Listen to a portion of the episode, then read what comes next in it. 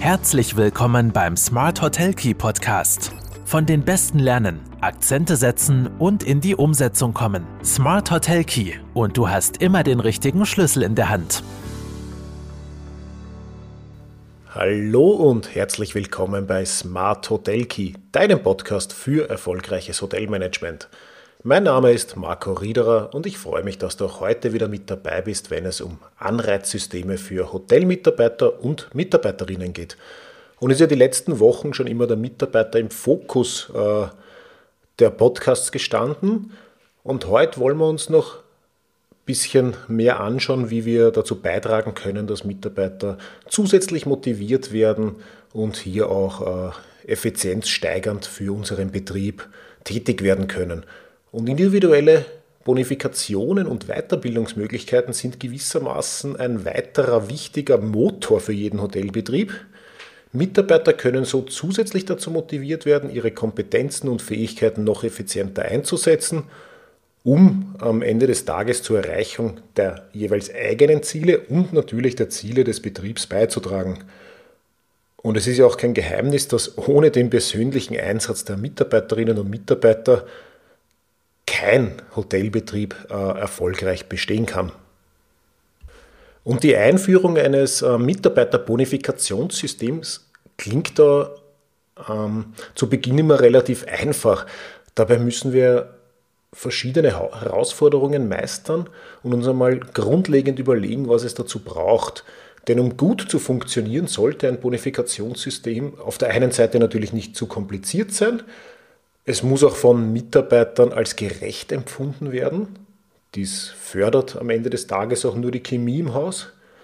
Es darf natürlich für uns als Unternehmer auch nicht mehr kosten, als es bringt.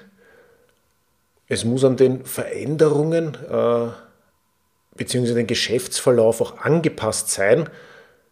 Außerdem sollte es natürlich zeitlich geregelt sein, vertraglich vereinbart, ganz ein wichtiger Punkt und im Idealfall auch noch steuerlich optimiert sein.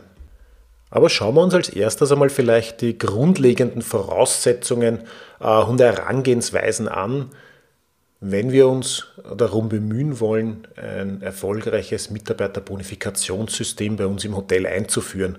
Und als erste Voraussetzung für ein erfolgreiches System gelten strukturierte Stellenbeschreibungen. Das klingt so äh, banal, aber sehr, sehr oft ist es in der Praxis so, dass eben keine strukturierten Stellenbeschreibungen existieren. Diese sind aber ungemein wichtig, um eben die Aufgaben und Kompetenzen des Stelleninhabers, also den Mitarbeiter, um den es geht, äh, verbindlich zu dokumentieren. Stellenbeschreibungen sind sozusagen ein wichtiges Führungs- und Organisationsinstrument für das Management bzw. für äh, uns oder für dich als Führungsperson. Sie beinhalten in der Regel die Bezeichnung und Charakterisierung der konkreten Stelle im Hotel. Sie beinhalten auch eine äh, detaillierte Beschreibung über die einzelnen Aufgaben und Verantwortlichkeiten des Stelleninhabers, des Mitarbeiters. Ganz wichtig auch ist, dass in Stellenbeschreibungen die Kompetenzen geregelt sind, die der Stelleninhaber mitbringen muss.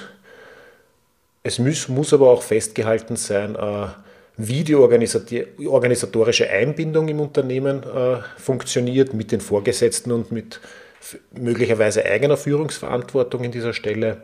Und daher ist es einfach ungemein wichtig, dass durch die Stellenbeschreibungen eben auch Aufgaben, Verantwortungen und Kompetenzen äh, aufeinander abgestimmt sind. Die Stellenbeschreibung oder auch Arbeitsplatzbeschreibung, wie sie oft genannt wird, ist dafür genau die Dokumentation und der Beleg für das tägliche Arbeiten in einem Bereich. Wie wir alle wissen, ist Papier natürlich sehr geduldig. Also nur die Stellenbeschreibung allein bringt mir natürlich im, im operativen Hotelbetrieb noch nicht sehr viel.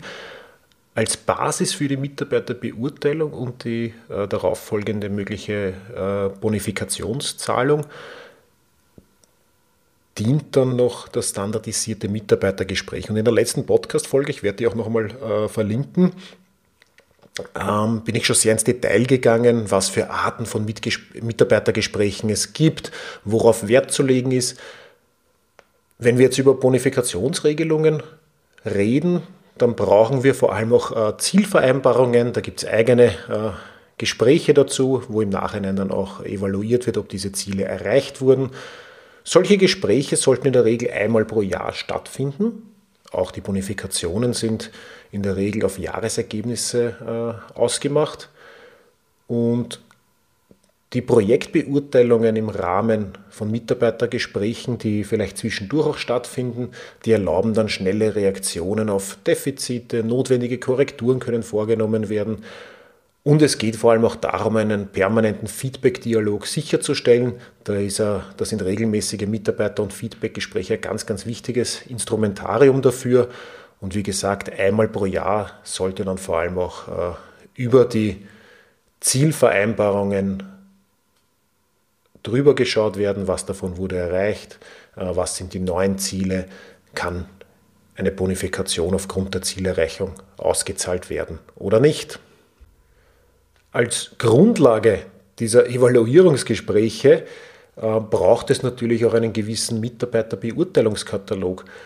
Der sollte ja, wir sagen als Daumenregel so aus mindestens 15 bis 20 Leistungs- und Verhaltensmerkmalen bestehen, wo etwa die Beurteilung des Fachwissens, Arbeitsqualität, Kooperation mit Kollegen äh, und auch die Zusammenarbeit mit Vorgesetzten beurteilt wird. Das ist so eine gewisse Grund- und Basisausstattung, die ich als Mitarbeiter mitbringen muss oder soll, die ich mir auch gemeinsam mit dem Vorgesetzten in diesen Gesprächen dann anschaue und die in der Regel auch immer äh, eine Grundlage für Bonifikationssystem darstellt. Und ein weiterer, weiterer wichtiger Punkt ist auch, dass das Ausmaß des Bonifikationssystems ganz genau im Dienstvertrag geregelt werden sollte. Und da gibt es dann einen eigenen Passus, den man aufnehmen kann, wo dann festgelegt ist, dass ähm, beispielsweise zu Jahresende bei der Erreichung gemeinsam definierter Ziele eine Prämie in der Höhe von beispielsweise maximal einem Monatsbruttogehalt ausgezahlt wird. Wichtig ist eben auch festzuhalten, dass, dass es über realistisch und beidseitig vereinbarte äh, und erreichbare Ziele geht und vor allem, dass es sich bei dieser Leistung um eine einmalige und jederzeit widerrufbare Leistung handelt, auf die kein Rechtsanspruch besteht. Da gibt es gute Vorlagen, die man dann auch in den Arbeitsvertrag, in den Dienstvertrag unbedingt integrieren sollte.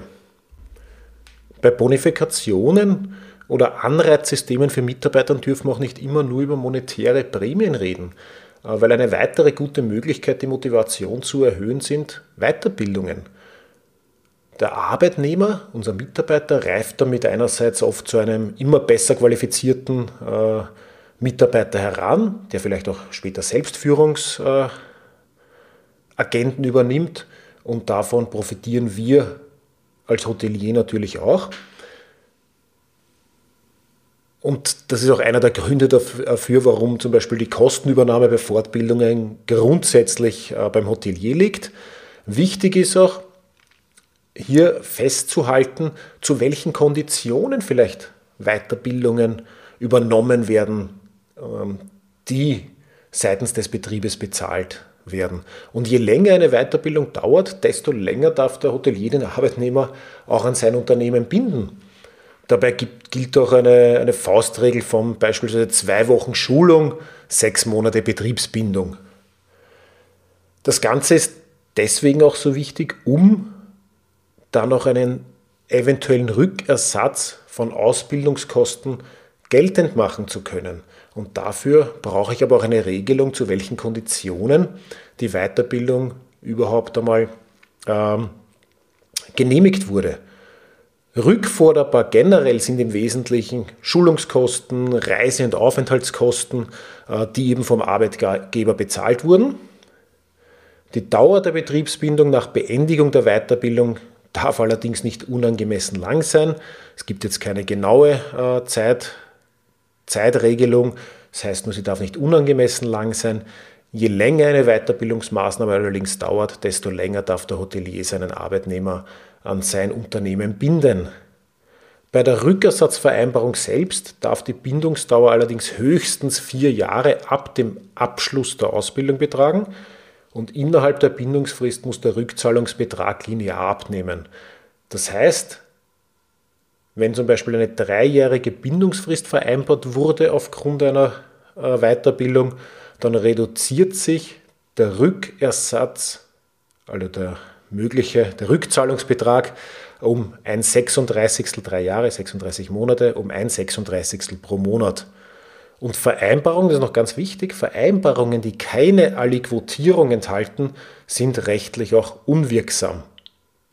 Ein wichtiger Punkt, den es noch zu beachten gibt, und damit beschäftigen wir uns in der Brodinger Beratungsgruppe auch äh, relativ häufig, ist die steuerliche Behandlung von Weiterbildungs- und Bonifikationszahlungen. Und da ist ein Beispiel jetzt einmal nur genannt. Es ist in der Regel auch vorteilhafter, eine Jahresprämie eben nicht als Einmalzahlung, sondern als laufende und sonstige Bezüge so auszuzahlen, dass jeweils ein Siebtel der Prämie mit dem begünstigten Steuersatz von 6% besteuert wird. Aber da gibt es noch viele andere Möglichkeiten, wie ich hier steueroptimiert Weiterbildungs- und Bonifikationszahlungen ähm, integrieren kann in meine äh, Vereinbarungen mit den Mitarbeitern. Und ich darf natürlich nicht vergessen, dass es auch weitere äh, Anreizsysteme gibt neben reinen Prämienzahlungen und äh, Weiterbildungsmaßnahmen. Dazu zählen zum Beispiel Gutscheine, Mitarbeiterrabatte, Mitarbeiterwohnungen, eventuelle Zukunftssicherung wie Krankenversicherung, Pensionsversicherung. Auch dort gilt es natürlich, steuerliche Richtlinien zu beachten, Stichwort äh, Freigrenze. Und zumeist müssen diese Art von Zuwendungen auch allen anderen Arbeitnehmern bzw. zumindest bestimmten Gruppen gleich angeboten werden. Und es können keine einzelnen Mitarbeiter individuell herausgenommen werden. Also da gibt es bei Anreizsystemen natürlich auch einiges zu beachten, damit keine Ungleichstellung zwischen Mitarbeitern äh, vakant wird.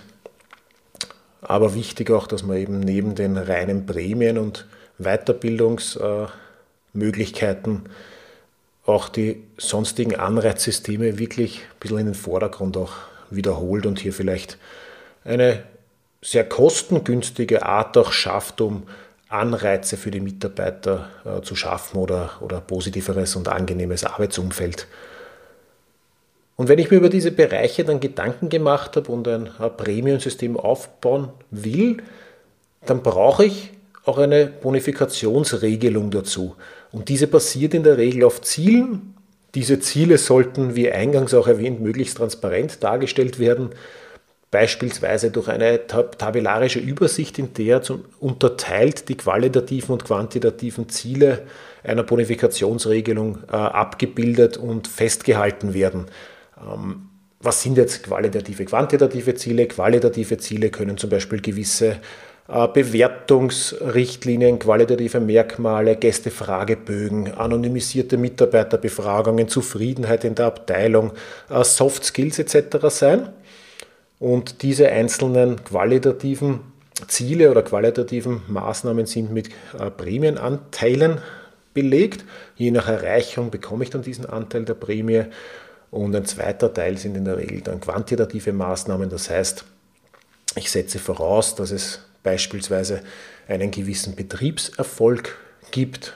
Erst ab einer äh, GOP-Steigerung von x Prozent oder einem Mindestumsatz in der Abteilung, äh, die ich betreibe, oder sei es FB, Logis etc., oder einem gesamten Betriebsergebnis von x Euro oder einer Steigerung von x Prozent gibt es dann diesen und jenen Prämienanteil. Und es wird auch festgehalten, äh, zu welcher Frist. Zum Beispiel betrachtet wird immer das Jahresergebnis etc. Ja, und was dann noch eine Stufe über diese Bonifikationsregelungen hinausgeht, sind sogar äh, Themen wie Mitarbeiterbeteiligungen. Gibt da natürlich auch dann wieder äh, Vor- und Nachteile. Das ist eher dann eine Sache für sehr langjährige, führende Mitarbeiter, oft einmal Direktoren, die nicht selbst auch Eigentümer sind, die sich möglicherweise dann mit einem Anteil der Gesellschaft oder des Betriebs äh, einkaufen, denen diese Möglichkeit gegeben wird, auch sich einzukaufen, hier wirklich dann beteiligt sind an der Gesellschaft dadurch natürlich mehr Mitspracherecht erhalten, ähm, an den Gewinnen beteiligt sind, aber natürlich auch, wenn nicht äh, anders geregelt, auch bei möglichen Verlusten zum Handkuss kommen können. Also da ist schon äh, sehr viel Vorarbeit äh, zu leisten oder Überlegungen zu machen, ob da eine Mitarbeiterbeteiligung auch der Weg ist, der, äh, der sinnvoll ist oder der zielführend ist für alle Beteiligten. Ist aber auf jeden Fall ein, ein Weg, der immer öfter auch eingeschlagen wird. Generell ist zu sagen, dass natürlich durch klare, transparente Bonifikationsmodelle Motivation gesteigert werden kann.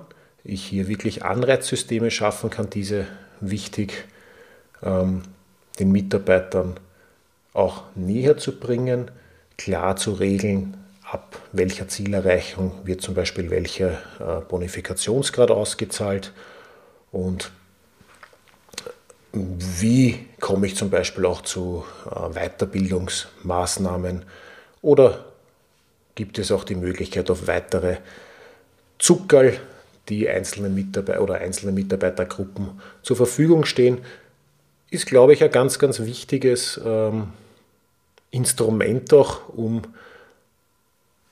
auf der anderen Seite natürlich meinen Betrieb auch wieder äh, interessant zu machen, um Fluktuation gering zu halten, um Mitarbeiter zu motivieren, am Ende des Tages äh, als Betrieb auch produktiver zu werden.